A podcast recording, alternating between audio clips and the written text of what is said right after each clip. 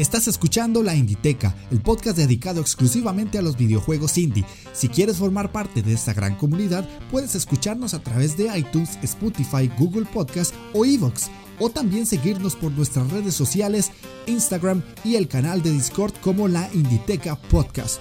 Únetenos y forma parte de esta gran pasión de los videojuegos independientes.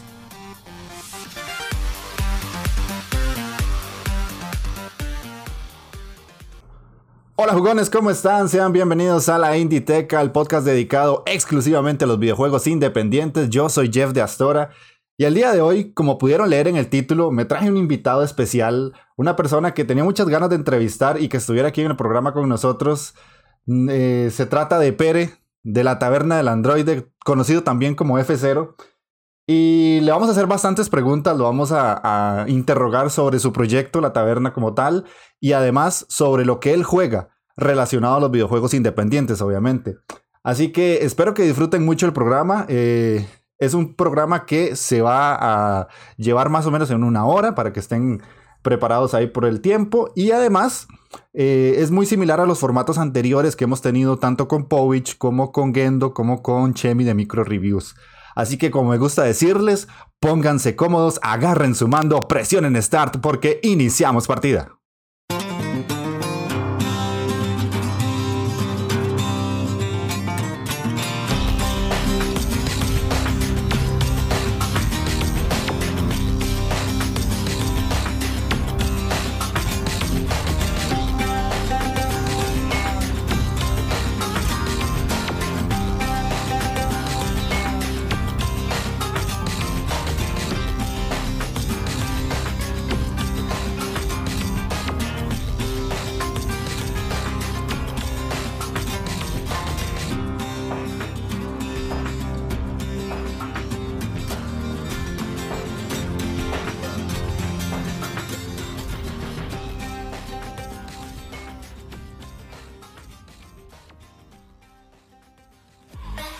Pensando que el mundo del videojuego es para niños?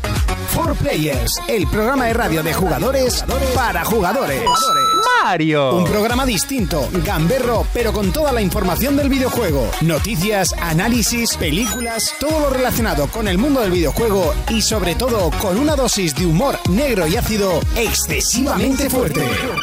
For Players, el programa de radio de jugadores para jugadores. Para jugadores. Para jugadores. Y ahora sí, ya para dar inicio al programa, voy a contarles un poquito de quién es Pere y qué es la Taberna del Androide y por qué está acá. La Taberna del Androide yo los conocí porque eh, ellos tienen un podcast eh, de videojuegos y además son los responsables en su gran mayoría de crear la Embajada Podcaster, que es ese proyecto que yo les hablo a ustedes en todos los programas para que eh, tengan una idea de la gran cantidad de podcasts de videojuegos de habla hispana que hay allá afuera en internet. Entonces yo me, me di a la tarea de, contactarlo a él y él me dio el, el, permiso de estar en la embajada y a partir de eso pues me hice fan de la embajada en todos sus aspectos. ¿Por qué? Porque ellos tienen varios proyectos. Está el podcast, está un canal de YouTube y además está un blog. Tienen varios miembros, entre ellos está César, que es conocido también como el profesor Falken, que es el conductor del programa. Tienen a Pedro Diabolic, que por lo general ellos lo ponen en la página, ahorita le vamos a preguntar a Pere por qué, como el hater particular y amante de Metal Gear y The Witcher 3. Eso del hater me queda ahí como para ver qué, qué es lo que se cuece. Eh, el tercer integrante que tengo aquí es Mario, M2 Hero, que ellos lo ponen como la persona más trabajadora de todos los androides y que se prepara el programa cuando lo tiene que hacer, incluso hasta con una libretita. En eso nos parecemos, Mario. Tenemos a Chisco, que es el último fichaje de la taberna, que es un integrante también de otro podcast que se llama El Arte Muere Gaming. Que yo me declaro también muy fan de Chisco porque desde que entró siento que le da una villa muy bastante, eh, muy alegre al programa. Le, le da un contenido que, que siento yo es muy, muy diferente a lo que yo estoy acostumbrado a escuchar. Y finalmente, el invitado de hoy, que Pere, eh, conocido como F0, que él es el encargado de todo el aspecto de sonido y la edición del programa. Además tienen la página web, que es un blog, donde tienen varias secciones Entre ellas están eh, los androides recomiendan, que es una sección donde se pueden leer recomendaciones de juegos para sistemas ya descontinuados. También está el Salón de la Fama, que es donde se puede leer una lista de juegos que según los androides, o sea, ellos que llevan el blog, han tenido un impacto en la industria. Y además, dentro de las categorías del blog está la parte de los artículos, los crossovers, que son programas en los que ellos participan con otros podcasts, eh, desayunando con, el Android solitario, que ahorita más adelante vamos a hablar de esa sección porque yo tengo un programa ahí muy especial que me marcó mucho. Eh, la parte de la taberna, que son como los posts del blog. La taberna TV, que vendría siendo el canal de YouTube. La taberna mini, que son programas un poco distintos a los programas estándar que hacen ellos del podcast. Eh, los programas especiales, las reseñas y los androides virtuales, que eso es para eh, los juegos específicamente de realidad virtual. Así que creo que englobé un poco todo lo que es la, taberna en sí. Así que paso a presentar, Pere. Bienvenido a la Inditeca, ¿cómo estás? Hola, ¿qué tal, Jeff? Pues, pues nada, pues muy bien, agotado, agotado de oírte, tío. Digo, joder, sí que hacemos cosas, coño. de hecho, digo, ostras, ibas diciendo, digo, hostia, todo esto hacemos, de verdad. Ni, ni, ni nos damos cuenta, macho. Pues sí, la verdad es que creo que de, todos los invitados que he traído es el del que más trabajo he tenido que sacar mi ratito para poderlos stalkear y traer el resumen de quiénes son, pero sí, son un grupo de gente muy trabajadora y que se nota la pasión por los videojuegos. Eh, sí, sobre todo eso. Es decir, es que nos gusta mucho el mundillo, nos gusta mucho la industria, así que a partir de ahí, por eso te decía que no nos damos cuenta, no porque no sea mucho trabajo, sino porque lo disfrutamos muchísimo. Así que genial. Ah, ok, ok la, idea es como que la gente te conozca un poquito y además que conozcan el proyecto. Entonces, la primera pregunta que yo quería traer acá al programa es que nos contaras un poquito, más allá de lo que yo ya dije, porque lo que hice fue un resumir lo que se puede encontrar en línea, qué es la taberna y cómo surgió, y explicar más o menos qué es el proyecto. Bueno, pues mira, la taberna de Android básicamente eh, el núcleo es el podcast, el mm. programa. Es decir, todo el resto que has dicho, el blog, el canal de YouTube, son cosas accesorias que vamos añadiendo, que vamos mm, trabajando un poco, un poco más, pero el núcleo es el podcast. Y la taberna del Android es un podcast sobre videojuegos, obviamente, pero eh, no empezó siendo un podcast sobre videojuegos. Y esto es algo que, que, es curioso, ¿no? Llevamos ya, ahora estamos en nuestra sexta temporada. En, en septiembre empezaremos la séptima, ahora estamos cerrando la, sexta. Supongo que por junio, julio, como siempre, la cerramos con nuestro especial Joyas Ocultas, como siempre, y en septiembre empezaremos la siguiente, con muchos cambios, que luego si quieres también te los puedo, los puedo comentar. Mm. Y, y, la taberna empezó esto siendo un podcast sobre cultura geek en general. Hablábamos de series, de películas, de cine, de cómic, hablamos un poco de todo. De hecho, César, el profesor Falken, que nos y yo nos conocimos trabajando. Yo, él trabaja en banca, yo soy yo trabajo en recursos humanos como, como gestor externo y nos conocimos un día, hubo buenas migas, hablamos de videojuegos y dijimos, hostia, pues vamos a grabar algo juntos, ¿no? Y, pero él en ese momento escribía un, en, en, un blog que se llamaba El cine de lo que yo te digo, que era un blog sobre cine y series, y yo lo fiché no para hablar de videojuegos, sino para hablar de series de televisión. O sea, esta era, era la primera idea. También estaba Manolo, que ya no está en el equipo en ese momento, y nada, y empezamos a, a, evolucionar el proyecto, se apuntó Pedro también, empezamos a grabar, a grabar, a grabar, y al final el proyecto ha ido evolucionando a medida que, a medida que íbamos recibiendo feedback de la audiencia. Lo que más gustaba, lo que no se escuchaba tanto, también analizábamos mucho los programas y demás. Y digamos que la configuración de lo que es la taberna hoy en día, tal cual llegó al final de la tercera temporada cuando se apuntó Mario, cuando se apuntó M2, mm. que vino de invitado en un programa. Mario es amigo personal de Pedro, se lo trajo a un programa y hubo súper buen rollo, súper buen feeling, que además sabe un montón en temas de RPGs y JRPGs, porque él trabaja, quiero decir, escribe en un, en un blog muy conocido de RPGs de habla, de habla hispana. Y, nada, y, le dijimos, hostia, tío, quédate y, se quedó. Y desde entonces la taberna es un poco, tiene la configuración que, que escucháis hoy en día, ¿no? Un poco evolucionada también, pero la idea es esa. El último fichaje fue Chisco, que lo secuestramos del Artemore Gaming, que más que nada porque él, aunque él reside en Madrid, él es mallorquín, nosotros somos de Mallorca todos, y nosotros generalmente, menos ahora con el tema del confinamiento, grabamos de forma presencial, le dijimos, oye, pues, pues, macho, pues cuando te vengas a Mallorca, te vienes y grabas con nosotros, porque justamente ha coincidido que Mario viaja mucho, Pedro fue papá hace también relativamente poco y le costaba más venir, y un refuerzo siempre nos viene bien. Y cuando vino de invitado, siempre hacemos lo mismo, vino de invitado y hubo buen feeling, buen rollo de eso que parece, ya parecía un miembro del programa, pues, pues lo oficializamos. Sí. Y así estamos, esto somos nosotros, básicamente. Sí, sí, la verdad es que yo llevo cierto tiempo escuchándolo, tal vez no tanto como me gustaría, porque en un inicio, y eso sí tengo que ser sincero, a mí el hecho de la taberna del androide no lo relacionaba a videojuegos empezando. Yo decía, esto tiene que ser como de celulares o algo tecnológico. Nos ha pasado mucho y, y- y es, y es la hostia porque, porque, o sea, no sabes lo que nos costó encontrar un nombre. O sea, Ajá. teníamos el programa configurado, para que te hagas una idea.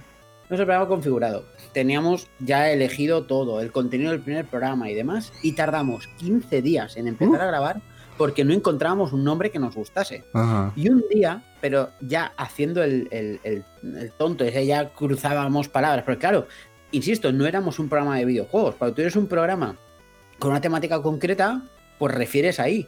Pero claro, nosotros hablamos de cómic, de cine, de series, de. Y dijimos, necesitamos un nombre que lo pueda englobar todo, ¿no? Y claro, y un día Pedro dijo, pues la taberna de los robots o algo así, en plan Ajá, ajá. coña.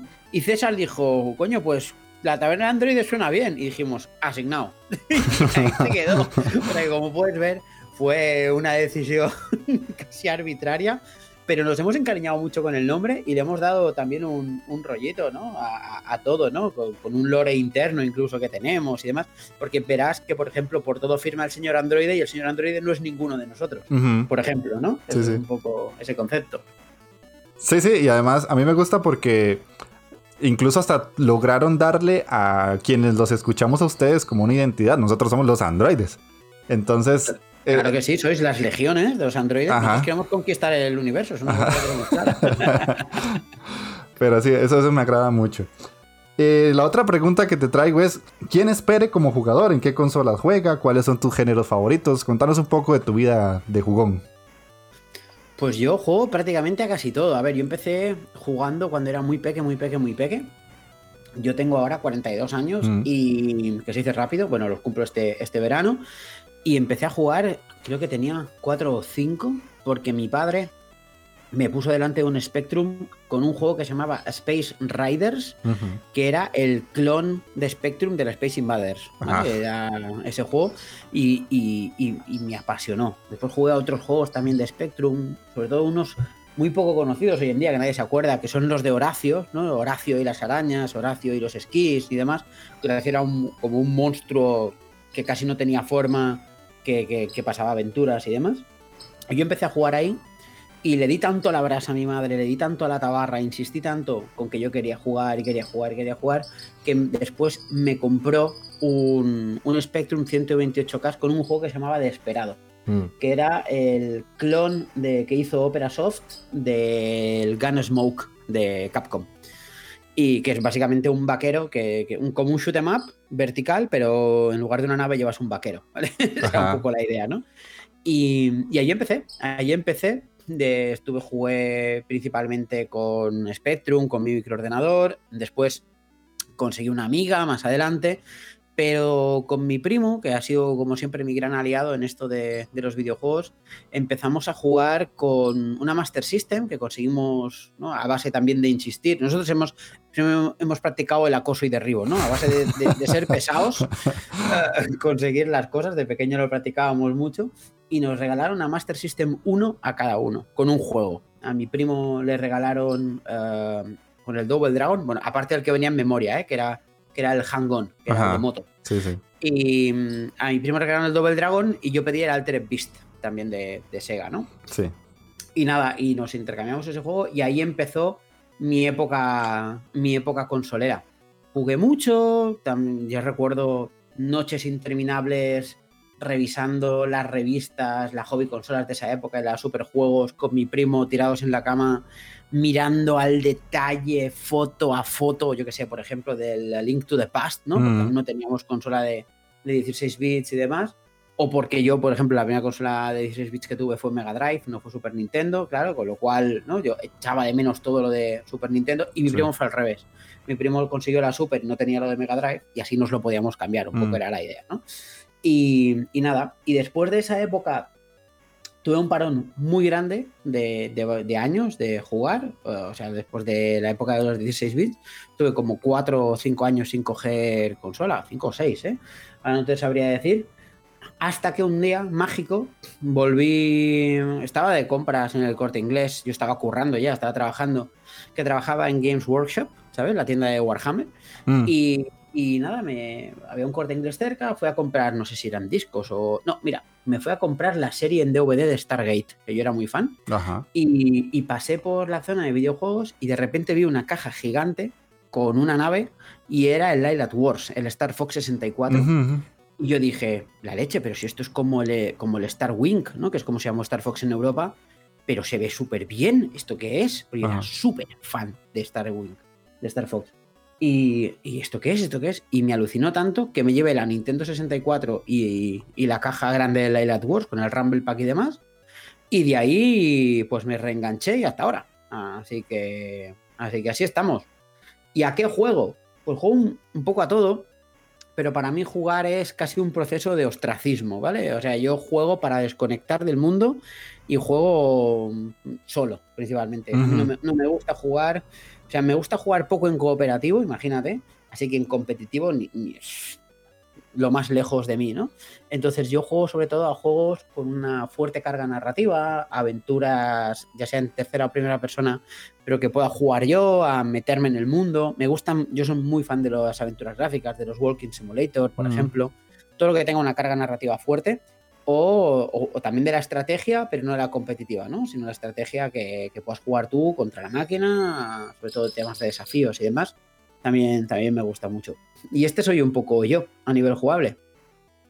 Ok, sí, bastante completo, de hecho, porque normalmente, eh, no sé, siento yo hay cierta similitud entre la gente que yo traigo al programa y conmigo, porque yo, al igual que vos, me pasa que también juego mucho cosas individualmente, o sea, no por algo la Inditeca existe y soy solo yo, porque tiene como ese esa identidad de que normalmente a algunas personas nos gusta jugar eh, encerrados en nuestro cuartito con nuestra consola o lo que sea, porque así nos hemos criado y así hemos ido evolucionando. Eh, entonces te hago como la pregunta opuesta, ¿qué géneros no te gustan? Pues mira, pues viene también dedicado a- un poco a esto. Por ejemplo, yo juegos de deportes no juego. Nah. O sea, juegos de fútbol. Antes jugaba juegos de baloncesto, pero baloncesto sí que me gusta mucho. Pero, mm, pero estos juegos le veo principalmente o tienen un, tema manager, que Mm. todo sí que me interesa más, pero, pero si no, los juegos deportivos casi, casi no juego precisamente porque le veo la gracia principalmente en jugar con o contra gente, ¿no? Entonces, Ajá. para que te hagas una idea, yo soy papi, tengo, tengo una niña de cuatro años y yo incluso juego cuando mi mujer y la niña duermen. O sea, Ajá. porque a mí me gusta meterme, me gusta un poco desaparecer del mundo y meterme en el juego. Y, y claro, y si me están interrumpiendo y o- como que me cuesta más, ¿no? Entonces Mm. yo aprovecho o me levanto muy pronto por la mañana o espero a que se duerman por la, por la noche y es cuando juego yo, ¿no? Entonces ese es, es, son como, es como mi momento, ¿sabes? Es decir, el momento de, de disfrute personal, ¿no? A veces leo, a veces leo cómics, a veces veo una serie, pero jugar es el momento de yo solo en mi butacón, con la tele grande 4K, ahí bien cómodo con el mando y que el mundo se olvide de mí durante dos horas, dos horas y media y ya volveré. Es un poco mi, mi forma de hacer. Por eso los juegos deportivos casi, casi prácticamente no, no juego. Ok. Ni siquiera que sean como de corte más arcade, que no tiene tanto que ver con el competir o... No, el único juego al que realmente le he metido horas y horas y horas así deportivo es un juego de. Yo lo jugué en Amiga y después en Mega Drive. porque soy muy fan de este juego, es como muy fetiche mío, que es el Speedball 2. El Speedball 2 de los Bitmap Brothers, que me, me alucina ese Mm. juego. Pero el resto, que va, que va, que va, que va. A veces, las pocas veces que juego un cooperativo es porque hacemos quedadas con amigos a Ajá. posta para quedar, por ejemplo, con, con los chicos de la taberna, que quedamos y decimos, venga, pues vamos a, a pasarnos la tarde, pues yo qué sé, jugando a juegos de, de Neo Geo, ¿sabes? Mm. Y nos hacemos pues un Metal Slack, luego un Windjammers y demás, pero tenemos que quedar a posta para ello y literalmente no me lo tomo en serio, ¿sabes? O sea, Ajá, yo ajá. juego para hacer un poco el, las risas y demás, pero no me lo tomo en serio, no, porque no... No, es que no, simplemente no me atrae. De hecho, muchas veces juegan ellos y yo les miro y les comento y, y les molesto, ¿no? Que siempre está bien molestar un poco. Sí. eh, más, más que jugar yo, ¿no? Por, por eso, porque no, simplemente no me atrae. Ok, ok. ¿Y son de esas típicas personas que sacrifican horas de sueño para poder completar juegos o no? Sí, sí, sé que es una regla. Joder, es que no hay, no hay más remedio. Cuando, en, en el momento en que eres padre, pff, o sea, jugar solo, concentrado y demás es muy difícil. Mm. De hecho, ahora mismo estoy aquí porque mi mujer, que es una santa, una mara- es maravillosa y tiene la paciencia de, de 100 santos, eh, me ha dado la tarde libre y dice, yo me llevo a la niña y demás. Entonces tú graba tranquilo y demás. Y, y por las noches es lo mismo. Eso, por ejemplo, yo lo que hago es levantarme a las 7 de la mañana. La Mm. niña se suele levantar sobre las 9, mi mujer también. Pues yo me levanto a las 6 y media, 7 y juego hasta que se levantan. Y en el momento en que se levantan, pues nada, punto de guardado, guardo la partida, les hago el desayuno, bla, bla, bla, bla, bla. bla. Y, y procuro hacerlo por la mañana, porque me ha pasado más de una noche que dices lo, lo que nos pasa en los jugones, tú lo sabrás, Jeff. Bueno, voy a jugar, venga, un par de horitas, ¿vale? A las 11 de la noche voy a jugar un par de horitas y de repente son las 3. Sí, sí. Ya, mañana, mañana, mañana esto va a ser duro, ¿sabes? Sí, me pasó eh, ah, hace unas semanas atrás que estaba jugando el de Messenger y yo, esto me lo paso, esto me lo paso, esto me lo paso. Me lo pasé y yo, dos de la mañana, pero ¿qué estás haciendo? Y al día siguiente me tenía que levantar para ir al trabajo. Ese día fue fatal, fue fatal. Claro, claro, claro, ¿sabes? Entonces por eso intento levantarme por las mañanas y demás. Lo que pasa es que últimamente he enganchado dos o tres series que me están gustando y, y- y me cuesta más levantarme. Pero bueno, pero bien, bien, bien. Ok, ok. Vamos a ver, otra pregunta que me gusta traerle a la gente acá es como, ¿cómo ordenas o cómo seleccionas más que todo qué tipos de juegos vas a jugar? ¿Es por gusto, por impulso, porque realmente tenés, hay gente que es muy estructurada y quiere, este, este mes me paso este, este otro, o simplemente es como, me apetece este y lo pongo y listo, o no? A ver, yo tengo una serie de. digamos, yo tengo un sistema. Yo soy un tío muy ordenado. Ah. Muy ordenado y muy Mm. organizado. ¿vale? O sea, mm, ahora he visto que hoy te has metido en el Discord de la taberna. Ah, si te metes en los setups, tenemos un apartado que son nuestros setups y nuestras colecciones. Ves que soy una persona muy organizada. Y para todo, además. ¿no? Mm, Entonces, a la hora de jugar, también lo soy bastante. Sí que me dejo llevar bastante, ¿eh? también te lo digo. Pero Ajá. Yo lo que hago, siempre normalmente tengo en marcha lo que llamo un juego de largo recorrido, que básicamente es uno de estos típicos juegos de 100 horas, Sí. sé, ¿sabes? Quien dice 100 dice 60, ¿no? Por ejemplo, ahora estoy jugando a Final Fantasy XIII, porque lo quería rejugar después del remake. Y, y siempre tengo uno de largo recorrido, uno de recorrido medio, que básicamente es el típico juego de 8 o 10 horas, Mm. que ahora estoy jugando, por ejemplo, Black Sat.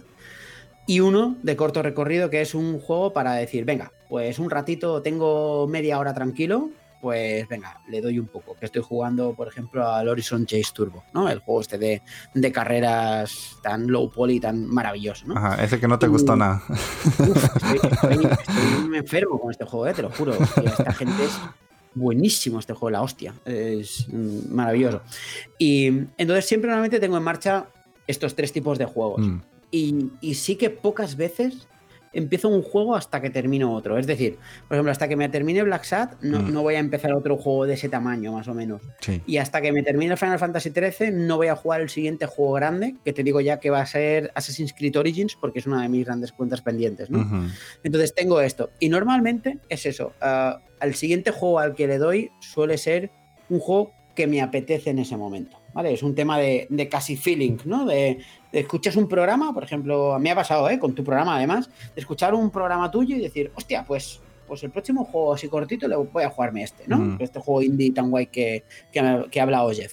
Y, nada, y lo hago de esta manera. Con lo cual, eso, suelo tener tres juegos en marcha de diferentes tamaños y a la hora de elegir, pues tengo uno más o menos pensado, pero no tengo ningún problema en decir, pues baja en, eh, baja en el podio de las prioridades y, meto este que se acaba de colar con, todas las de la ley y ya está, ¿eh? sin problema.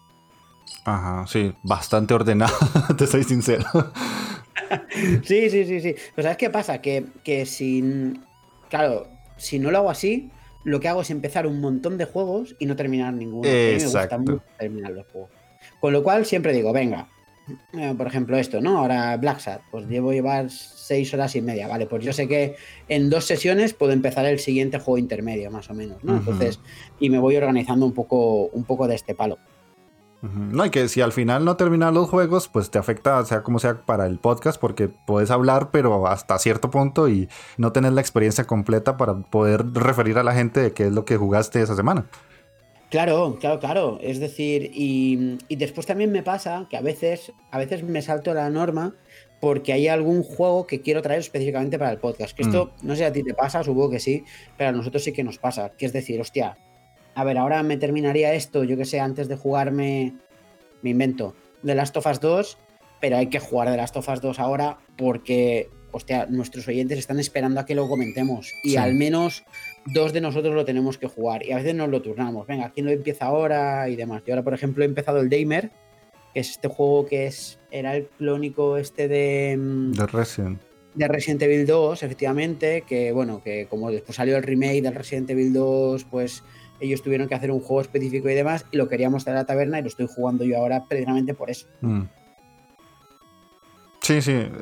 A mí hasta cierto punto no me ha pasado porque de la gente que me escucha nadie me ha como pedido que, que les lleve algún juego en específico. Ya más o menos por ahí en el Discord de, de la Inditeca ya me están pidiendo algunos, pero estoy seguro que en algún momento va a pasar porque hay indies que llaman mucho la atención. O sea, si en su momento yo el podcast lo hubiera tenido con Celeste, pues no podía dejar pasar Celeste, ¿verdad? Claro, es que se trata de eso, ¿sabes? Es decir, nosotros somos un podcast de actualidad mm. principalmente y tenemos que hablar de la actualidad, con lo cual cuando, cuando sale un juego importante le damos prioridad por delante de todo. Sí. Así de sencillo. Ok, ya la última preguntita antes de entrar a hablar de videojuegos. Entre las personas que yo he entrevistado hay una característica que tienen la mayoría y la comparten conmigo. ¿Sos de esas personas que les gusta escarbar en las tiendas digitales o no? Pues eh, no mucho, la verdad. Es decir, porque no soy una persona que va a la caza, por decirlo de alguna forma. Yo soy una persona que me gusta encontrarme cosas, mm. pero, pero no voy a escarbar. De hecho, el único ejercicio que hago de este estilo es cada vez que renuevan los juegos del, por ejemplo, del Gold, ¿no? ¿De acuerdo? Los juegos gratuitos, los gratuitos no, los que están de oferta con el Gold o los que están en oferta en la Store o de la PlayStation Store, pues le echo un vistazo, ¿vale? Y si hay alguno que me llama la atención, pues entonces digo, mira este, mm, venga, vamos a echar un ojo. Mira, hoy me ha pasado, esta mañana me he levantado, he levantado pronto y demás, y, y, no me apetecía mucho jugar, así que tomar café y demás, me he puesto esto, ¿no? Las ofertas que había en, la Microsoft Store y veo, y he visto uno que se llama The Station, que parece una especie de walking simulator aventura en primera persona de ciencia ficción, que a mí me alucina la ciencia ficción, o sea, a mí me pones una nave y como un tonto con una piruleta, ¿sabes? O sea, ¿vale? Y, parece esto una aventura de en primera persona sobre una estación espacial que está sobrevolando un planeta alienígena y que han estado, digamos, investigando ese planeta la civilización de ese planeta y a todo el mundo ha desaparecido. Y digo, hostia, pues mira, cinco brillos, pues este me lo pillo, mm, ¿sabes? Yo lo hago así. Y así he descubierto grandes juegos, ¿eh? Grandes juegos, algunos de los que te hablaré ahora, que los he descubierto eso. No porque me meto y digo a ver qué encuentro, sino porque pego un repaso rápido y si hay algo que me llama la atención, ¡flac! pues me, me, me enfoco y ya está. Ok, entonces, sos la primera persona que no, no le gusta escarbar de todos los que he traído, porque curiosamente las respuestas han sido totalmente lo opuesto a lo que me acabas de decir. Pero tu backlog es muy, muy largo, o sea, tus juegos pendientes es muy grande o no? ¿Sos alguien que no le gusta tener una lista muy larga de juegos por terminar? Uh, soy coleccionista, así que a partir de ese momento ah, mi backlog es, es gigantesco. Ajá, es infinito.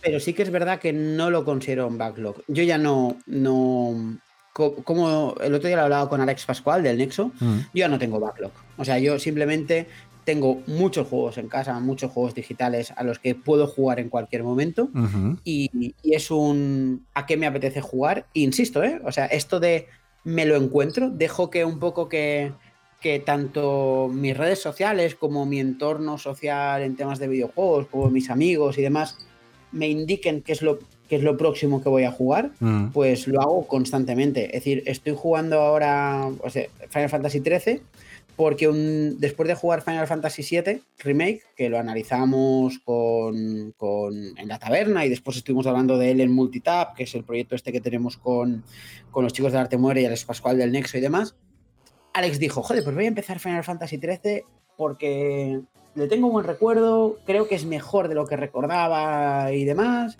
Y, y, creo que había similitudes con Final Fantasy VII Remake y se pueden establecer lazos ahí y puede ser interesante. Y yo dije, pues yo me lo empiezo contigo. Y, así me lo empecé a jugar, ¿eh? Y, jugar Assassin's Creed Origins es porque últimamente, eh, pues nada, en una charla de, con los chicos del Arte Muere y su comunidad, me metí y les pregunté, oye, pero fue por la presentación de Valhalla principalmente, dije, pero, pero esto continúa teniendo algo que ver con Abstergo y el presente, porque, porque yo lo dejé en Revelation, ¿sabes? me dijeron, bueno, Origins aún, tal cual, bueno, el sistema ha cambiado mucho. Y dije, coño, pues, pues, pues me voy a jugar uno. Y les dije, ¿cuál me juego?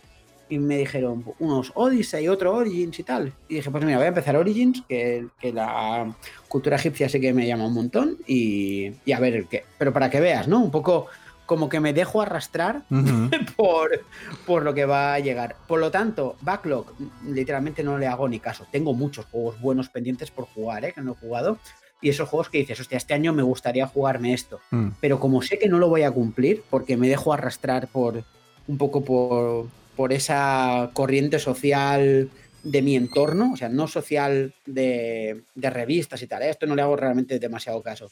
Pero sí que, oye, pues mi entorno y demás, pues, pues esto. Ahora tengo unos amigos que van a empezar a jugar Golden Sun. Pues a lo mejor Origin se retrasa y me juego Golden Sun. un yo. Ok. Sí, eh, te quedas más que todo como por como era antes, que es como me contaron, se, se oye interesante, lo quiero jugar. Claro, claro, porque de repente, hostia, es que pasa esto, ¿no? Es decir, mira, tú no te has dado cuenta, pero antes me dices, no, me estás jugando de Messenger y digo, hostia, yo no me juego de Messenger aún y todo el mundo me habla la mm. leche de, este juego, tío, a lo mejor me lo tendría que jugar. Y a lo mejor este se cuela, antes de The Last of Us, se cuela como ese juego de tamaño intermedio, ¿no? y, y, fácilmente se puede colar, te lo digo ya. Para que veas, ¿no? O sea, que no es porque nadie me diga, oye, tío, tienes que jugar a esto, ¿no? Sino porque de repente pues te apetece. Mm. Mm, lo oyes mencionado, lo lees en algún lado y demás. En un canal de YouTube sale un vídeo y me parece interesante y pues, pues venga, pues me meto a ello. Ok, ok. Sí, es una, es una forma muy interesante de pensar, te soy sincero, porque normalmente no sé si es una situación social, no sé si es algo interno de cada persona, que tenemos como ese pensamiento de todo lo que no hemos hecho, pero vos le das la vuelta es a todo lo que puedo hacer. Sí, ¿sabes qué pasa? Que mm, últimamente yo, desde la pasada temporada de la taberna, me he metido con un tema, que lo habrás escuchado seguro, que es lo del healthy gamer, ¿no? El, jugador saneado, ¿no? El jugador mm. sano. En el sentido de que, claro, ser coleccionista eh, te dejas arrastrar mucho por, la corriente, ¿no? Es un poco, un poco ese, ese tema, ¿no? La corriente de la actualidad. Y si te das cuenta, Em, la actualidad va a un ritmo que es imposible seguirlo. o sea, es imposible seguir el ritmo de la actualidad. Porque tú puedes tener el juego más increíble del mundo, un juego alucinante, un juego que todo el mundo llevas esperando literalmente una década. Y, de repente, a los 10 días, no existe. O sea, ha mm. desaparecido el mapa. o sea, no, sé en tu red social, Jeff, en Twitter y demás, pero yo no veo a nadie hablando de Final Fantasy VII Remake ya, ¿eh? A nadie. No, no, eso ya no. Claro, y entonces si tú quieres estar ahí, quieres estar a la última, pues, pues, pues, pues básicamente es que no, no, se puede, ¿no? Y entonces yo dije, pues, pues me bajo del carro, me bajo del carro este, sigo la actualidad, claro que sí, y juego a juegos actuales, por, principalmente por la taberna, pero ahora juego más a lo que me apetece que a lo que parece que debería estar jugando, ¿no? Exactamente. Es, lo que parece, ¿no? Que, o lo juegas ahora o, como que has perdido el tren, ¿no? Sí. Y, esto te lleva a situaciones casi absurdas, que yo las he vivido y por eso mm, ahora un poco me he salido de esto, de que te compras juegos que no juegas. Mm. O sea, de que de repente es, hostia, porque te pega el calentón, hostia, pues mira, pues ahora el, no sé qué, el nuevo juego no sé cuántos.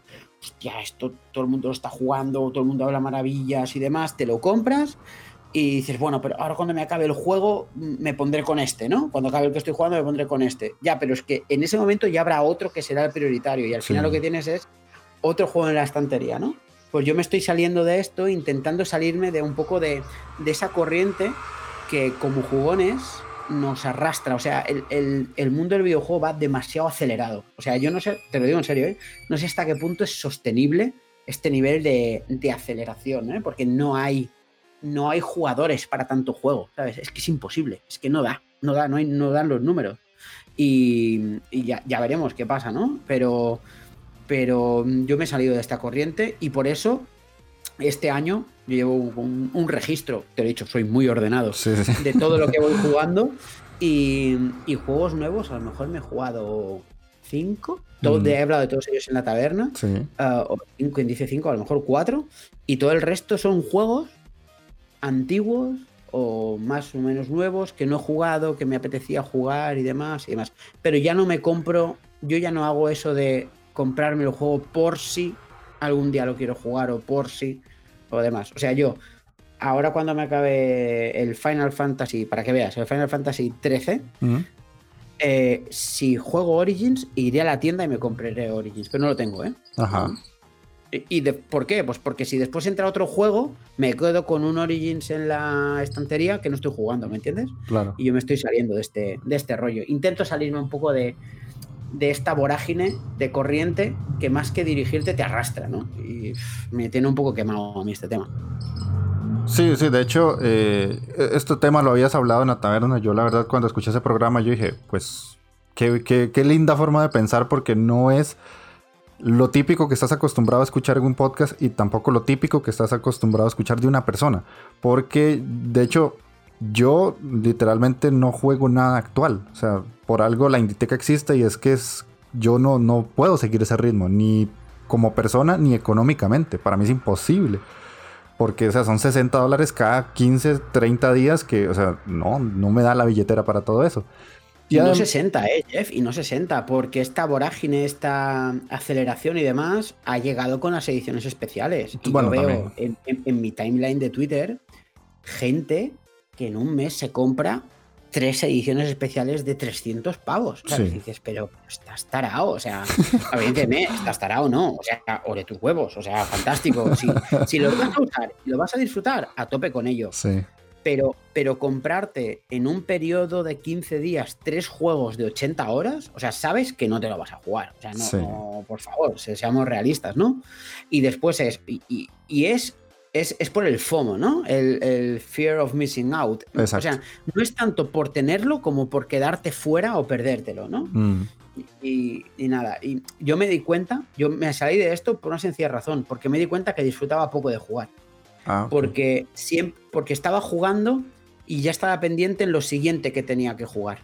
Por eso no tengo backlog, ¿me entiendes? Por eso no pienso en lo siguiente a lo que voy a jugar.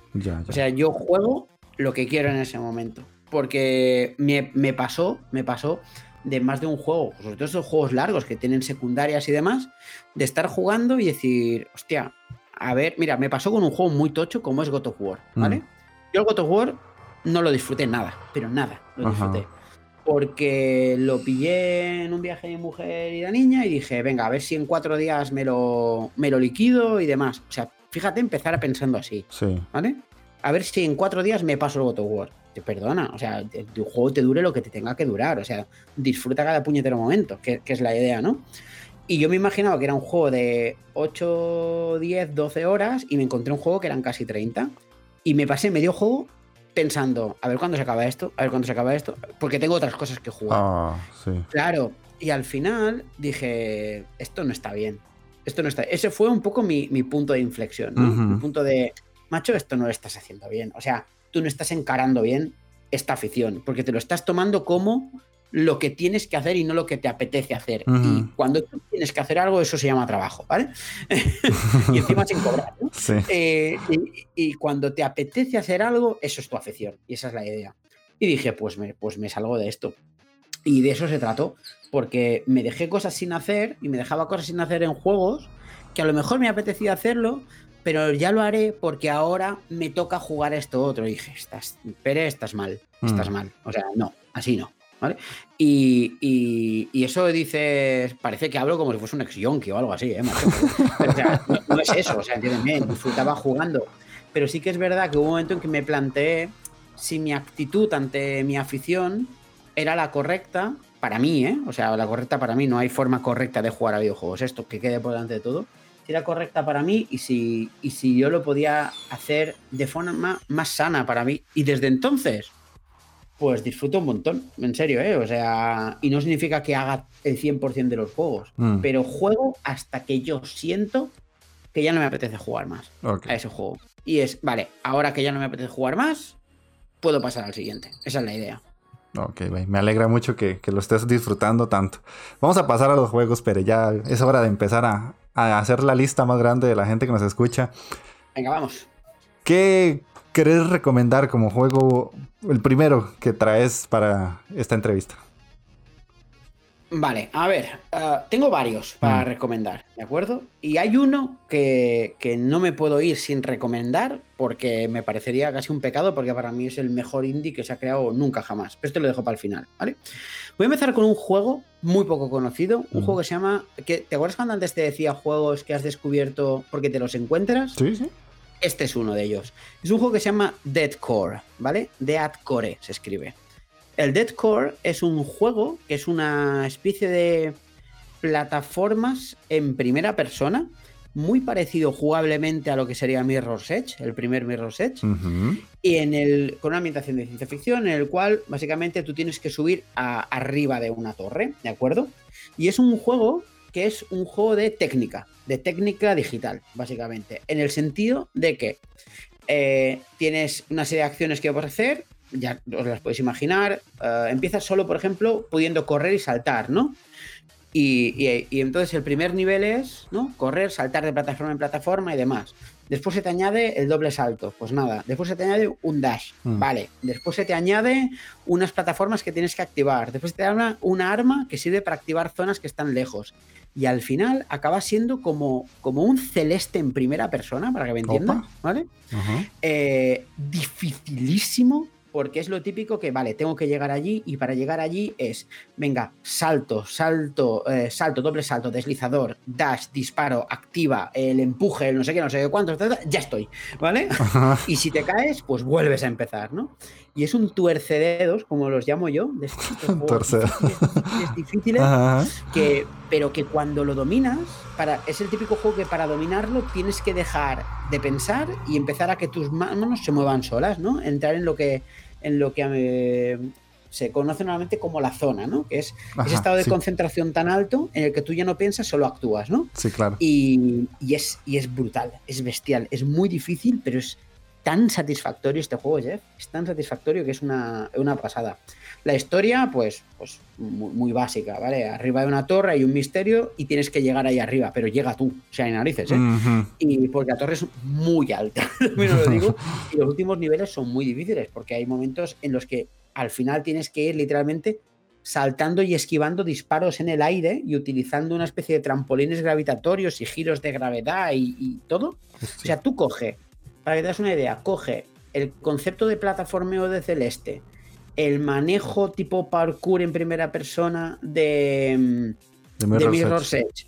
y los puzzles y los gadgets tipo puzzle de Portal 2, lo juntas en uno y tienes Deadcore. Es la hostia.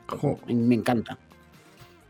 Yo lo tengo en wishlist. Me metí a Steam a ver si era que que lo, había visto y sí, por dicha lo tengo en wishlist. No lo he comprado, pero creo que eso va a cambiar un poquito. Eh, bueno, cómpratelo a Healthy Gamer, cómpratelo cuando le vayas a jugar. Sí, sí, claro. Estará, siempre lo tendrás a mano, tío. O sea, eh, comprártelo lo puedes comprar en cualquier momento. Sí, sí, cuando lo vayas a jugar, ¡pam! Te lo pillas y lo disfrutarás mogollón. Sí, pero, o sea, yo lo tenía, lo tengo en wishlist, pero la verdad es que no me acordaba de su existencia, porque el wishlist mío es bastante extenso. Pero sí, es algo que es muy diferente a lo que normalmente uno está acostumbrado a ver. Muy, muy distinto. Sí, sí, sí. Y, es eso, y es un juego con un plataformas en, en primera persona, pero es muy divertido, muy difícil, muy divertido a la vez. Me parece genial, ¿eh? en serio, súper, súper recomendado. Ok, ok. Eh, yo de mi parte te quería mencionar tal vez uno que no sé si has jugado o si lo conoces, que se llama A Short Hike. Oh, sí. Bueno, de hecho, ¿te acuerdas cuando te dije, te he dicho antes que jugué un juego por tu culpa? Pues es este. Opa. Porque, porque de este juego hablaste en la Inditeca. Sí, y justamente es el programa menos escuchado, entonces por eso te lo quería recomendar de vuelta, pero bueno, si ya lo... Pues, eh, pues, para que veas, fue el primer programa tuyo que yo escuché. Yo te descubrí con el programa de Short Hike y me, enganchaste tanto al podcast y me hiciste comprar el juego, así que ahí lo tienes. Ah, ok, genial. Quitaste entonces la recomendación. entonces voy a, voy a conversar un poquito de Messenger porque ya me dijiste que no lo has jugado. Uh, sí, por favor, cuéntame. Hazme entrar ganas. Ok, para mí The Messenger, te lo pongo así de entrada, es uno de los mejores Metroidvania actuales que yo he podido jugar desde de aquí a hace tres años. Porque tiene visualmente un aspecto pixelar trabajadísimo, totalmente pulido hasta el cansancio.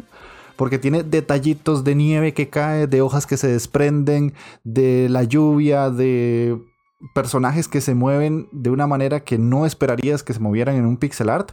Yo creo que rosa el high beat, que es un, concepto que se maneja ahora mucho, que es como el pixel art llevado a un pasito más arriba. Musicalmente es una bestialidad, creo que es una de las bandas sonoras más bonitas que yo he escuchado en plataformas Metroidvania en los últimos tiempos. Y tiene uno de los personajes más cómicos que yo he podido disfrutar en un juego, que es el tendero, el que te vende los, elementos. Porque el mundo me habla de ese tendero, ¿eh, macho? Es, una locura, porque hay una parte, un pequeño fragmento que llega y, él te cuenta historias. Entonces, vos le decís, eh, contame una historia, y él te dice, ok, te la voy a contar, pero es muy larga. Y te vuelve a salir la opción de, no, no, no importa, contámela. Pero te estoy advirtiendo que es muy larga. Y le, te vuelve a salir la opción, no importa, te estoy diciendo que me la contés. Y él dice, bueno, te la voy a contar. Y es una historia de fácil 10 minutos que te estuvo advirtiendo que no te la quería contar porque era muy larga y vos por cabezón te la tuviste que tragar y no pudiste jugar más el juego. Pero la historia es buenísima, la historia está muy bien hecha. ¿Y qué pasa? Que el juego está en español y es un español muy fácil de entender y muy gracioso. Porque no es el típico español que está adaptado a las eh, diferentes zonas, sino que es el español de España, pero muy fácil de comprender para quienes somos de Latinoamérica. Entonces las bromas ah, las agarras de inicio. Qué bueno. Y además el juego tiene, cuando ya llegas a un punto que vos decís, ya lo terminé, tiene un giro que es una locura, que yo no me esperaba para nada. Es como si fuera un DLC que no te lo esperas, pero es parte del juego. Y además tenés un DLC que es gratuito. Y además de eso, el juego maneja dos tipos de visualizaciones. Primero jugas en 8 bits y después el juego cambia a 16 bits y hace un cambio tanto de música y visual en, cuestión de segundos. No sé cómo hicieron para crear eso. Yo, desde mi ignorancia de, la creación de videojuegos, siento que ellos tuvieron que hacer el juego dos veces en 16 bits y en 8 bits para que vos cambiaras de una situación a otra en cuestión de dos segundos. Pero me parece una locura de juego. Pues, pues, joder, pues qué ganas, ¿eh? Qué la leche, ¿sabes? Es, es que todo el mundo me habla muy bien de este juego y es, uno de, los, de, mis grandes cuentas pendientes, ¿no? Pero, pero bueno, o sea, tiene muchos números, o sea que no sé qué pasará cuando me termine cuando me termine Black Sat, pero, pero tiene números, ¿eh? Te lo digo ya. Sí, yo tardé como 16 horas en pasarlo, eso sí te digo, es relativamente larguito. Bueno, bien, bien, pero no es, no es de, largo recorrido, no es de esos JRPGs de 100 horas. Perfecto, perfecto. Mm, Muy bien, pues de lujo, joder. Ok. Sí, apuntado, apuntado. Compartí nosotros entonces, espere. Venga, pues me voy con otro de mis grandes descubrimientos. Ah, también de esto sin querer, esta vez vi una imagen por Twitter y me impactó tanto que dije, voy a investigar Y es que os voy a recomendar The Last Door. No sé si conocéis el, juego. Sí, yo lo tengo. The Last Door es un juego hecho en España por los que después se han hecho famosos por hacer el Blasphemous, que es The, Game Kitchen. Que básicamente es una aventura gráfica típica aventura gráfica point and click, con un estilo pixel art, pero cuando digo pixel es pixel como puños, o sea, pixel, pixel con una ambientación oscura tipo Lovecraft, para que nos entendamos, ¿vale? Ese terror victoriano, em, poco, digamos, eh, lo que se llama, ¿no? El, terror astral, etcétera, etcétera. Em, que me pareció increíble. Me pareció increíble porque la pillé en plan de, bueno, a ver, este juego qué tal. Y es un, es un juego que me consiguió tener en partes con la tensión, o sea, con, el corazón en la boca, mm. eh, teniendo el entorno gráfico que tiene. Insisto, ¿eh? O sea, buscad The Last Door en, internet y lo veis, el entorno gráfico que tiene. Pues es capaz de generarte momentos de auténtica tensión y de miedo, de, no, no, yo ahí no me meto. O sea, o sea, que no, que no, que no, que, esto aquí pasan cosas chungas, ¿no? Y, y con, una, con unos personajes súper bien construidos, con una historia súper bien hilada, que recuerda en ambientación a cosas como, como yo que sé, como los relatos de Poe, los libros relatos de Lovecraft, como, yo que sé, ah, ¿cómo se llamaba esta serie? Esta serie que era de terror. bueno, cualquier tipo de serie de terror victoriana que puedes imaginar, pues es eso, en estado mm. puro. Y, y, me pareció maravilloso. Y solo te digo que yo en mi, en mi Instagram, que espere guion bajo androide yo tengo, hago, subo poquitas cosas, ¿vale? Subo lo que yo llamo los parecidos razonables, que es emparejar en una imagen un videojuego y una serie, un videojuego, una peli, un videojuego y un cómic, ¿vale? Porque se parecen. Eh, y después tengo mis juegos del año, ¿no? Y mis juegos del año es que yo cada año elijo nueve juegos que no son los que, no tienen por qué haber sido lanzados ese año, sino son los nueve juegos que yo más he disfrutado jugando ese año. Y en el año pasado, en el que había Death Stranding, Resident Evil 2, Sekiro, uh, jugué The Witcher, jugué Nier, uh, este de las Door se coló entre todos estos gigantes, ¿eh? Solo te digo eso. Ajá. Ok, yo, yo lo tengo pendiente porque me pasó que me imagino como muchas personas que jugamos primero Blasphemous y nos dimos cuenta que ellos tenían The Last Door antes de. Y sí lo tengo, ahí, lo tengo en la lista de Steam, pero nunca lo he jugado porque a mí las aventuras gráficas no es que no me gusten, sino como que no estoy muy acostumbrado a jugarlas y hasta cierto punto me, dan un poquito de, La palabra que voy a usar es pereza, pero no, no es eso, sino que simplemente me cuesta mucho como sentarme dos horas a estar leyendo y leyendo porque no tengo el hábito, a pesar de que mi profesión es ser bibliotecólogo. es contradictorio. pero me, me pasa. Sí, sí, pero en serio que vale muchísimo la pena por la calidad del juego. Para que te hagas una idea, yo jugué Blasphemous y Blasphemous me parece un buen juego dentro de su género. ¿Vale? O sea, pero The Last Door me parece un juego excelente dentro de su género. O sea, me parece mejor juego dentro de su propio género The Last Door que Blasphemous. O sea, The Last Door es mejor juego que Blasphemous en general. ¿eh? Eh, sí, lo que pasa es que, claro, Blasphemous es un género de acción, tipo Metroidvania, con un entorno visual que, llama muchísimo la atención. Ah, básicamente, Blasphemous está creado con más cabeza, pero, pero The Last Door es mejor aventura gráfica que Blasphemous Metroidvania, para que me entiendas. Ya, ya, sí, claro, entiendo. Así que, te lo digo, ¿eh? O sea, un juego para mí imprescindible, ¿eh? O sea, totalmente. ¿Y es, es cortito o es medianamente largo? Ocho horitas más o menos, porque es un juego que salió episódico, ¿de acuerdo? Salió episódico y además salieron dos temporadas. Esto es muy chulo, porque esto es muy guay lo que hace el juego. Tú tienes tus episodios de la primera temporada y después la segunda temporada, al final de la primera temporada le pasa algo al prota y al final de la segunda temporada juegas con otro protagonista que busca el de la primera. Y es, un, es una volada de cabeza, está súper bien hilado. En serio, es que el guion de este juego es magistral, me, me encanta. Ah, ok, ok. Entonces sí, sí, sí, lo podría llegar a jugar porque de hecho sí estoy como buscando aventuras gráficas que me atrapen para, para saber que yo, yo sé, porque he escuchado muchos podcasts que dicen que ahí hay juegazos Y yo sé que me los estoy perdiendo por simplemente no estar habituado a ese tipo de experiencias. Entonces ese me lo anoto. Sí, sí, sí. Mira, mira, así te, cuelo así de recomendaciones rápidas. Whispers of the Machine es otra aventura gráfica indie que tienes que jugar. Y la aventura gráfica indie por excelencia ahora mismo es Thimbleweed Park, ¿sabes? Entonces, cualquiera de estos ah. tres, The Last Door, Whispers of the Machine o Thimbleweed Park, cualquiera de los tres, mm, te, van a, te van a reenganchar al género, ¿eh? te digo ya. Ok, parece que estaba predestinado que este juego saliera. Ya que me mencionas Thimbleweed Park, te voy a mencionar uno que dura 20 minutos, que está para PC en ichi.io. Que se, se, llama The Super. Se escribe T-H-E-S-U-P-P-E-R. Ostras, pues ni idea. Así que voy en blanco en este, así que cuéntame. Ok. Es un juego que está creado por eh, Octavi Navarro, que es una de las personas que participó en la creación de Thimbleweed Park. Empieza por ahí. Oh, interesante. Sí, sí, sí, sí. Y eh, la historia es, ya tengo 20 minutitos, no te voy a spoilear mucho. Estás usando como una, una ancianita que está cocinando una sopa, por eso el nombre es The Supper. Y es un point and click que literalmente vas a tener que hacer ciertas mecánicas para atender a unos comensales que vienen a tu, a tu restaurante. Pero tiene un giro ahí de, medio terror en el que tenés que averiguar quiénes son esos comensales y por qué les estás dando de comer. Y eso en 20 minutos. Y el giro final eh, te quedas así como de, uy, esto estaba pasando. Porque vos estás usando una ancianita súper inocente que te deja con la cabeza loca cuando termina el juego.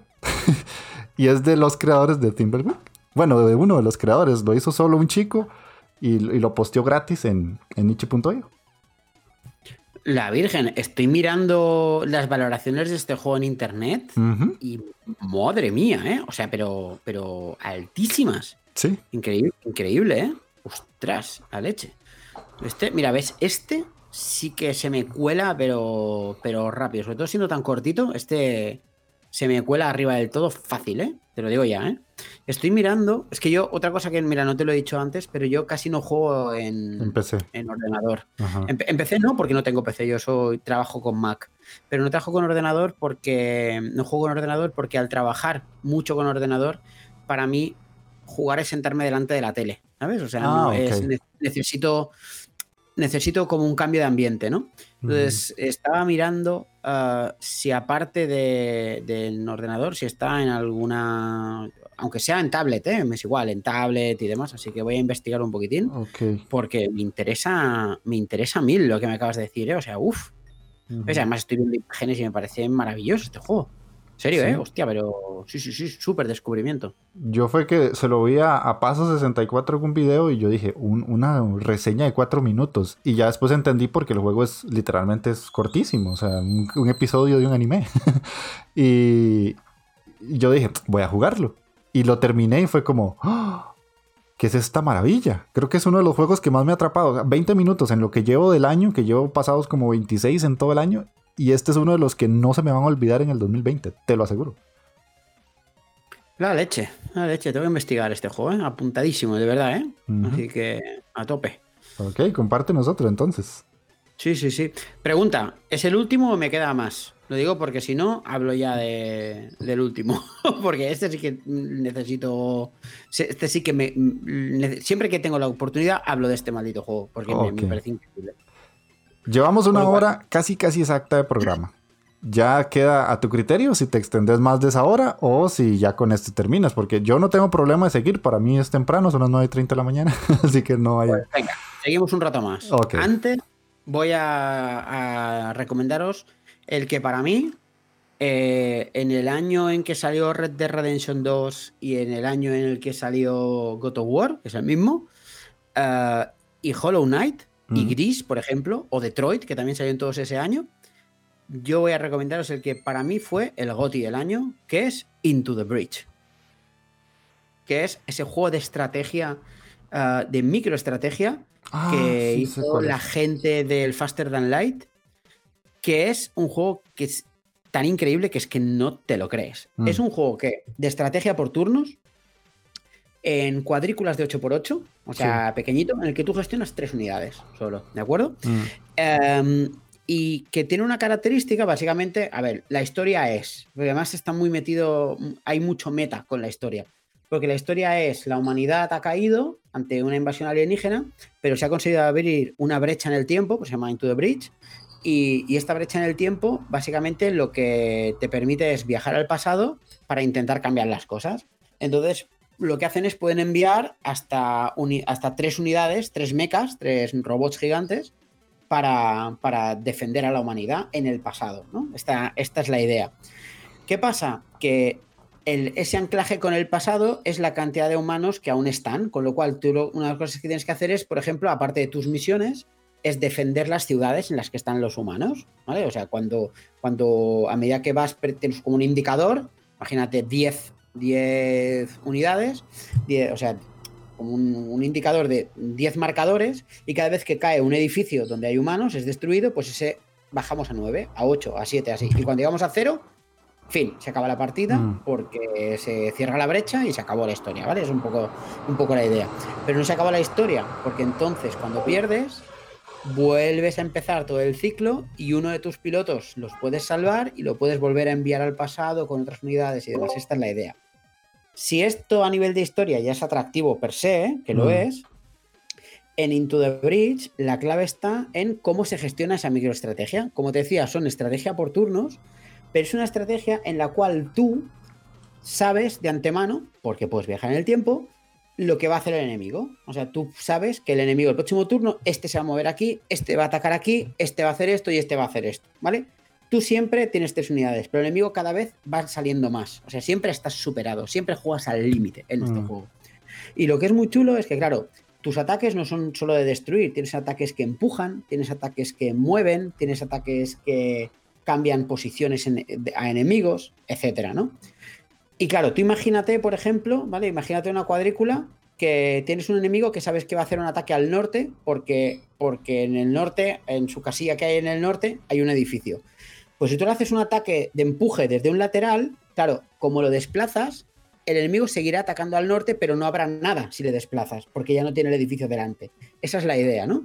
Entonces, es un juego en el que tú nunca vas a poder destruir al enemigo, sino que tienes que ir siempre a cumplir las misiones. En plan de, no dejes que destruyan ninguna de estas. Encárgate del monstruo capitán de todos los monstruos, etcétera, etcétera.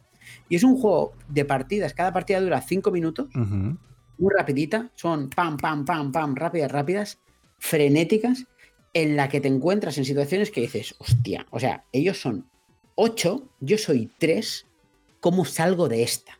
Y es en plan de, vale, pues mira, tiro aquí este ataque que los petrifica y no les permite atacar. Aquí empujo a este y lo saco del tablero. Aquí este pongo para que me ataquen a mí y haga contraataque. Y claro, y es como una partida de ajedrez. Más que una partida de ajedrez, yo lo he hablado con Marila Taberna.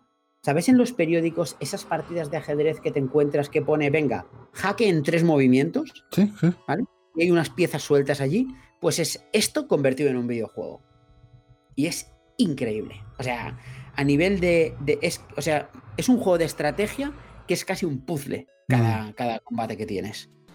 Y, claro, y tienes toda una serie de herramientas a tu disposición que te permiten eh, salir de esa.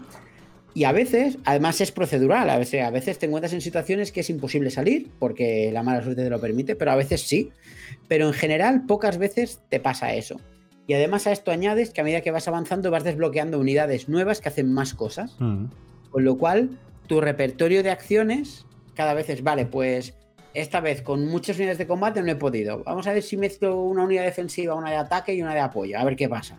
O a ver qué pasa si utilizo todas unidades de disparo, ¿no? Entonces, claro, te, te va permitiendo cada run y cada run es cada vez que se cierra la brecha volver a empezar ir haciendo pruebas, ir haciendo experimentos, probar unidades, aprender, etcétera, etcétera.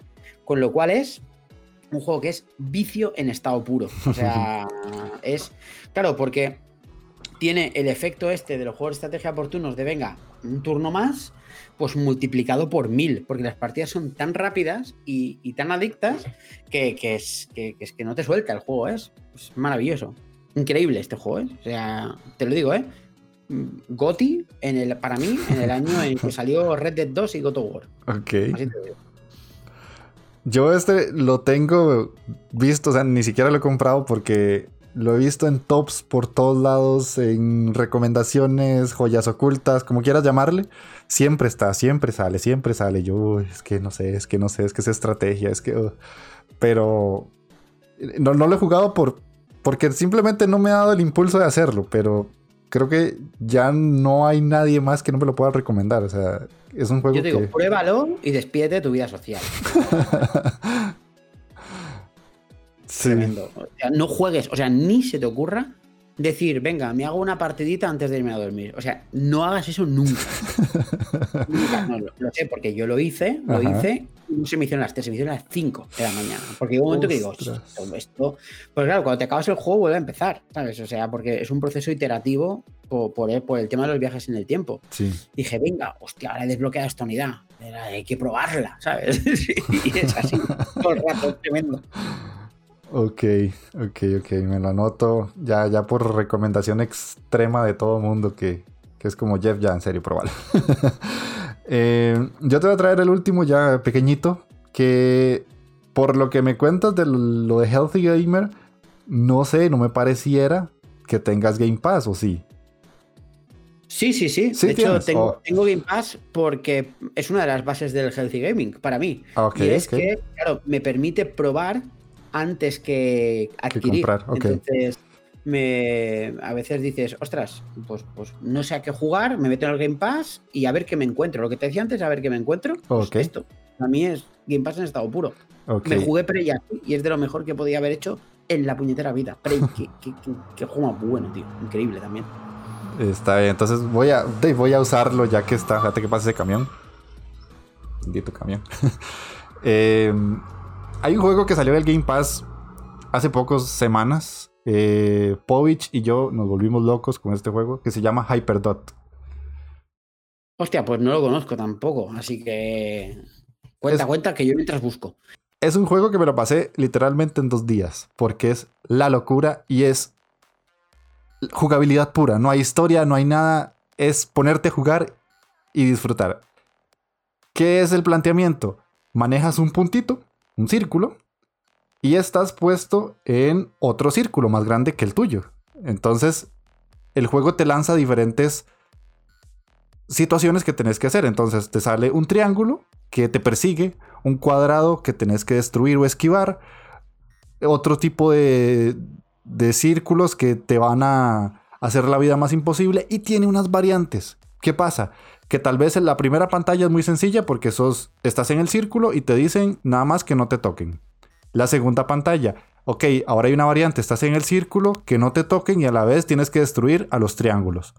En la tercera, y ahí va cambiando, va cambiando, llega un punto en el que te dice, ok, el círculo en el que estás ahora es más estrecho y los enemigos son más grandes. O ahora tu punto es más grande y el círculo es más pequeño. O ahora el círculo ya no lo puedes ver porque estás a oscuras, entonces el puntito que vos estás moviendo se ilumina y solo vas a ver por donde vos te vas a mover. ¿Y esta maravilla está en el Game Pass, me dices? Sí, está en el Game Pass. ¿Qué me cuentas? Ostras, esto es el típico juego en que no te paras a ver nunca, ¿sabes? Pero madre mía, qué pintaza también, ¿no? Y es el típico juego que decís, ah, voy a hacer 10 niveles. Y cuando te das cuenta llevas 25 niveles. Y tiene una música electrónica tan buena, pero tan tan buena, en serio, que te mete, te mete en la partida. O sea, estás jugando y es como... Y vos vas ahí como, venga, venga, otra. Y te morís, y otra, y otra, y otra. Porque el juego empieza inmediato. O sea, es como, ok, hacelo. O si no, pasas, pasas el siguiente nivel y es como, ok, el que sigue. Ok, ya pasé este, el que sigue. Y así llegas a un punto en el que ya te pasaste el juego en dos sentadas prácticamente. Ostras, pues qué pintaza. Es que a mí, mira, este tipo de juegos también me gustan mucho. Me gustan muchísimo. Los juegos que son jugabilidad pura, arcade puro en este Mm. sentido. Pero lo que te digo, ¿no? Desafío para mí, ¿eh? No, no, lo que te decía antes del cooperativo, me encantan. O sea, lo que me. Salvando las distancias enormes, enormes, me recuerda a, a otros juegos como el Geometry Wars, que me, me encanta ese juego también. Pues sí, O incluso hay uno, no sé si lo ha jugado, que se llama Fury. Fury, Ajá. que, que- que- que es una especie de boss rush que va más de lo que tú estás diciendo, Sí, sí. que es de, de esquiva, cumple objetivos para poder destruir al boss y tal. que, madre mía, qué pintaza. Esto está en el Game Pass, la leche. Sí. No lo había visto nunca. De hecho, ese, ese juego lo pusieron cuando salió eh, Street of Rage 4.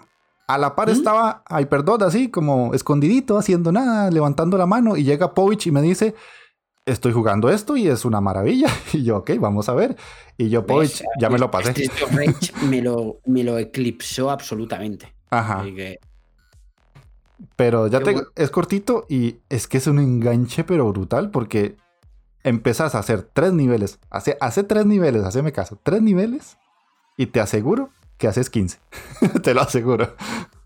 No, bueno, pues este lo probaré. Además está en el paso, o sea, este no tengo excusa. Así que, con, mira, con la app del móvil me lo estoy descargando en la consola. Ok, dale, dale. Y no sé, me dijiste que tenías un último que, ocupaba tiempo. Sí, sí, sí. Hay un juego del que yo siempre que puedo hablo. Porque para mí es, creo que el mejor juego independiente que he jugado nunca. y, quería recomendarte otros, que si me permites, aunque sea solo nombrarlos, para que la gente los investigue. Porque hay un juego que se llama Forma 8 que siempre recomiendo. Es uno de los primeros juegos que jugué en Nintendo Switch, que es un Metroidvania low poly muy bonito, Em, que es muy curioso porque es un Metroidvania en el que no se salta, porque llevas una pequeña sonda espacial que vuela, con lo cual hace que todas las mecánicas que conoces de un Metroidvania se te transformen, por ejemplo. Eh, también quería, me hubiese gustado poder, decir algo de Darkest Dungeon, que es un juego que es, digamos, una especie de, de dungeon crawler medio RPGero muy difícil, pero que es muy chulo. O Severed, Severed, uh, Severed, que se escribe así, que es el juego que a mí me reconcilió con los juegos táctiles. O sea, yo no juego nunca juego táctil hasta que jugué ese juego. Es un dungeon crawler en primera persona en el que se lucha tocando la pantalla. Y es maravilloso, de verdad, de la gente de Guacamele. O Children of Morta, que también es otro juego que tenéis que probar que es una especie de esto, ¿no? De, de beat'em up, mm, acción RPG, dungeon crawler raro, con una narrativa muy buena.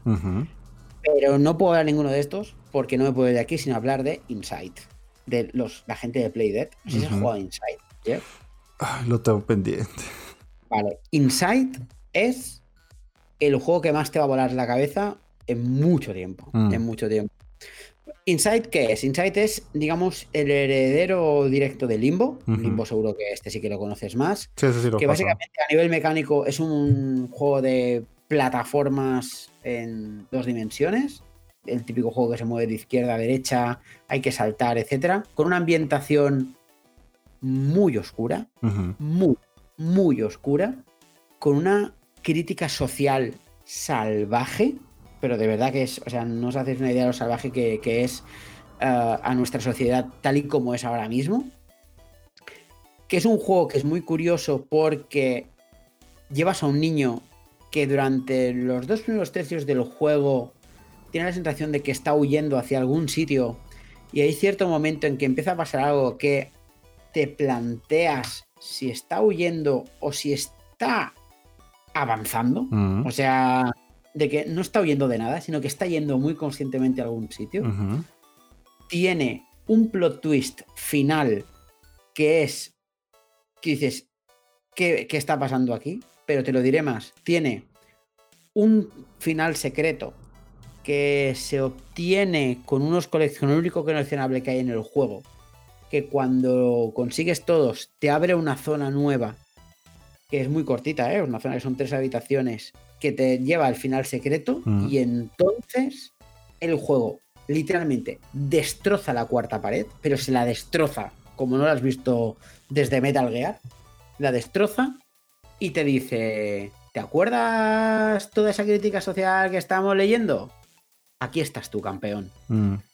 Te quedas, o sea, el típico juego que acaba, te quedas mirando la pantalla y dices, la hostia lo que acabo de jugar. No puedo creer. No, me lo puedo creer. O sea, jugablemente como juego de plataformas es finísimo. Ah, visualmente, aunque parezca súper simple, es poderosísimo, es potentísimo, ya no solo por diseño, sino por cómo está creado. Es decir, la gente me decía, este juego me lo juego en Switch. Digo, no, no te lo juegues en Switch. O sea, te lo puedo jugar en Switch, ¿eh? o sea, si no tienes, pero este lo juego tienes que jugar o en PC o en una consola con potencia y si puede ser en una tele 4K, ¿sabes? Mm. Este juego lo tienes que ver si puede ser en un cine de lo bonito que es. porque, porque, o sea, si te lo juegas en Switch, en tele, no te lo juegas en portátil. Porque, porque aunque parece el típico juego que dices, hostia, qué bien le sienta la Switch, no es verdad. O sea, es un juego que es muy tocho gráficamente y por diseño, sobre todo, y hay que disfrutarlo a tope, ¿eh? O sea, es, un juego que yo aún, mm, a día de hoy, no hay ningún otro juego indie que me haya volado más la cabeza. Soma, quizá, pero este está por encima del resto fácil, ¿eh? Ok, ok. Eh, ok. no, eh, sé que es corto. Sé que podría jugarlo terminando de grabar este programa. Dos horas y media. Dos horas y media. Dos horas, ¿eh? sí, sí, sé que es corto. o sea, dos horas y media con, el, los coleccionables, que son imprescindibles, por el final secreto que te decía, mm, te vas a las tres y media, cuatro, pero ya está. Ok. Creo que por la, manera más fácil de agradecerte que estés conmigo en el programa es jugándolo este fin de semana. Entonces sí lo voy a hacer. Uf, y te lo juegas, te sacas el final secreto y me escribes o por el Discord de la taberna o un Twitter, me es igual, pero me comentas. Claro, claro. Pues a todo el mundo le digo lo mismo. A todo el mundo le digo lo mismo. Cuando te juegues este juego, saca del final secreto y luego me comentas. Mm. Ok, sí. Voy a pasar a pausar el Horizon, el Horizon Chase un momentito. ah, te has enganchado también, ¿eh? Es que es muy bueno este juego, tío. Sí, sí. al inicio, te soy sincero, me, me, chocó un poquito porque las primeras pantallas eran muy sencillas, pero ya voy por Sudáfrica y ya, ya la cosa cambia. Y por ahí tengo un chico de, del Discord de la Inditeca que tengo un pique con él con los tiempos y ah, ya, esa es otra historia. ¿En qué lo juegas? Empecé en Steam. Cago en la leche. O sea, no sé si los si son compartidos los, las puntuaciones. Yo lo juego en Switch. No sé si son compartidos, pero si, no, si son compartidas, esto hay que mirarlo. Ah, pues, pues, hostia, pues aquí méteme en el pack para competir por tiempos, ¿eh? que yo ahí me meto. Ah, ¿Ves? Ahí sí que me puedo meter porque no lucho, no compito contra ti, sino contra tu resultado. Sí. Ok, sí, pero anotadísimo el, insight, porque sí, yo lo compré hace mucho, lo tengo en GOG, de hecho, y de hace muchos años y no lo he probado por, por usar otras cosas y jugar otras cosas. Pero bueno, Pere, eh, hora 15, esa es hora de lastimosamente ir, partiendo, pero creo que una segunda invitación está más que, más que hecha porque tenemos mucho de qué hablar. Hay muchos juegos de los que podemos hablar y traías una lista más grande y me da pena pues no poder continuar porque yo no, no pago iBooks, entonces tengo esa limitación de que no puedo pasarme las dos horas. Entonces, quedas invitadísimo para una próxima ocasión. Claro que sí. Encantado. Yo, yo encantadísimo, así que. Y tú, bueno, tú estás invitado a la taberna cuando quieras, por supuesto. O sea, basta lo digas y, y, a tope. Tenemos pendiente un juego de. un, un programa de juegos indies y a mm. ese cuenta que vas a estar, sí o sí. Te digo ya. Genial, genial. La verdad es que un placer ya conocerte, ya escucharte más allá de lo que hago todas las semanas. Eh, encantado de haberte tenido aquí y, muchísimas gracias. Muchísimas gracias por aceptar la invitación porque sé que sos una persona ocupada. Cuando te estuve escribiendo y me escribías horas después, yo, no, este tío está a tope de trabajo, como dicen ustedes allá. Y te agradezco mucho que hayas dedicado una horita, horita, y quince a estar aquí conmigo y ya te puedes despedir tranquilamente. Nada, ha sido un súper placer, de verdad. Yo, tu podcast fue uno de los grandes descubrimientos podcastiles míos del año pasado.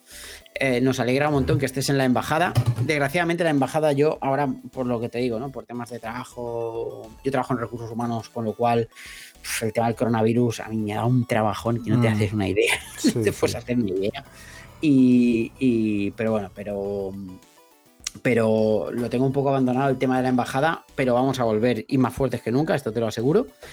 Y, nada, y la verdad es que, es que ha sido un placer estar aquí y, poquita cosa más. Eh, invitarte a la taberna, lo que te decía, cuando tú quieras, es tu casa. Eres un androide. Claro que sí. Me siento como uno y, muy a gusto en, el programa. La verdad es que lo reitero, soy, soy muy fan de, todos ustedes, eh, especialmente de, Chisco y de, vos, porque mm, últimamente como esa e, ese, ese conjunto que se armó ahí fue muy bonito. Me agradó mucho ese cambio que le dieron al programa y, y pues ojalá que sigan por mucho tiempo más. Así que voy a ya hacer el cierre para todas las personas. ¿Sí? O sea, que si no, que si no te lo van a, te lo van a reclamar. Pedro es el hater de la taberna, porque básicamente, como él es muy, muy fan de, de la marca PlayStation, muy fan de la marca PlayStation, aunque últimamente se, compró la Xbox One X y lo está gozando un montón, pero no lo dice. Ah. Él lo que hace es siempre que puede trolea, siempre que puede trolea, siempre que tiene la opción de meter la pullita, ¡pam! la mete allí, ¿no? Entonces sí, y por eso, y por eso hacemos, hacemos la coña de que es nuestro hater, nuestro troll particular. Y Chisco eh, es un poco su némesis, ¿no? Porque Chisco lo ha tomado un poco como como en plan de yo voy a compensar aquí a Pedro. Chisco, ya sabes, lo hemos fichado de, del, programa del arte muere y hemos fichado a Chisco y ahora me vas a permitir que, lance una pullita a Liam de aquí, porque Chisco es la némesis de Pedro y Liam es mi némesis particular, ¿no? Ah, opa. Y, hemos fichado a, Chisco porque Liam, Chisco, tú ahora que nos estás, oyendo aquí desde la Inditeca, ¿eh? desde el otro lado del charco, hemos fichado a Chisco porque es el bueno del de, Arte Muere, ¿vale? O sea, el que valía la pena es él, ¿vale? Uh. Vale, vale. Así hacemos un, poco de meta entre programas y Ajá. Y, ok, eso aquí en Costa Rica se le llama que le acabas de tirar un choice, así. Eh, me va a contestar en su programa y me va a destrozar Liam. Pero yo le quiero un montón a Liam, ¿vale? Pero nunca tiene razón. Eso es una cosa que está clara. Ok, entonces voy ya con, con, como decís vos en tu programa, con la retaíla de, del final del programa. Para todos aquellos que quieren escuchar la Inditeca, tienen varias formas: iBox, iTunes, Spotify, Google Podcast y también en Anchor. Recuerden que tienen el Discord de la Inditeca donde pueden unirse y hablar con mucha gente que le gustan los videojuegos independientes y de temas en general, no solamente videojuegos. Hay una comunidad bastante bonita que se está formando ahí. Además está el canal de YouTube donde yo subo diferentes tipos de videos. Está el Indie Vistazo, que es donde doy videos de 20, 30 minutos a un juego indie en específico para que lo vean y si les gusta lo que están viendo o si les llama la atención, ya sea que lo, lo jueguen o lo compren o de alguna otra manera. Y además están los top de los mejores juegos del mes que va finalizando. Tengo dos de momento, los mejores juegos indies de marzo y de abril, y ya está listo, listo el de mayo para que se den una vueltita por ahí. Y si quieren seguirme en redes sociales, tienen Twitter y el Instagram como La Inditeca Podcast. Y además, como dijo Pere, formo parte de la Embajada Podcaster, este proyecto tan bonito donde muchos podcasts de videojuegos en español estamos unidos para que se nos dé más visualización. Si alguien es de Latinoamérica y me está escuchando, por favor, únase para que seamos más de esta parte del charco. Y eh, Pere, muchísimas gracias de nuevo por estar aquí conmigo. Esto fue el programa del día de hoy. Ojalá que les haya gustado mucho. Nos estamos escuchando dentro de una semana. Chao. Adiós.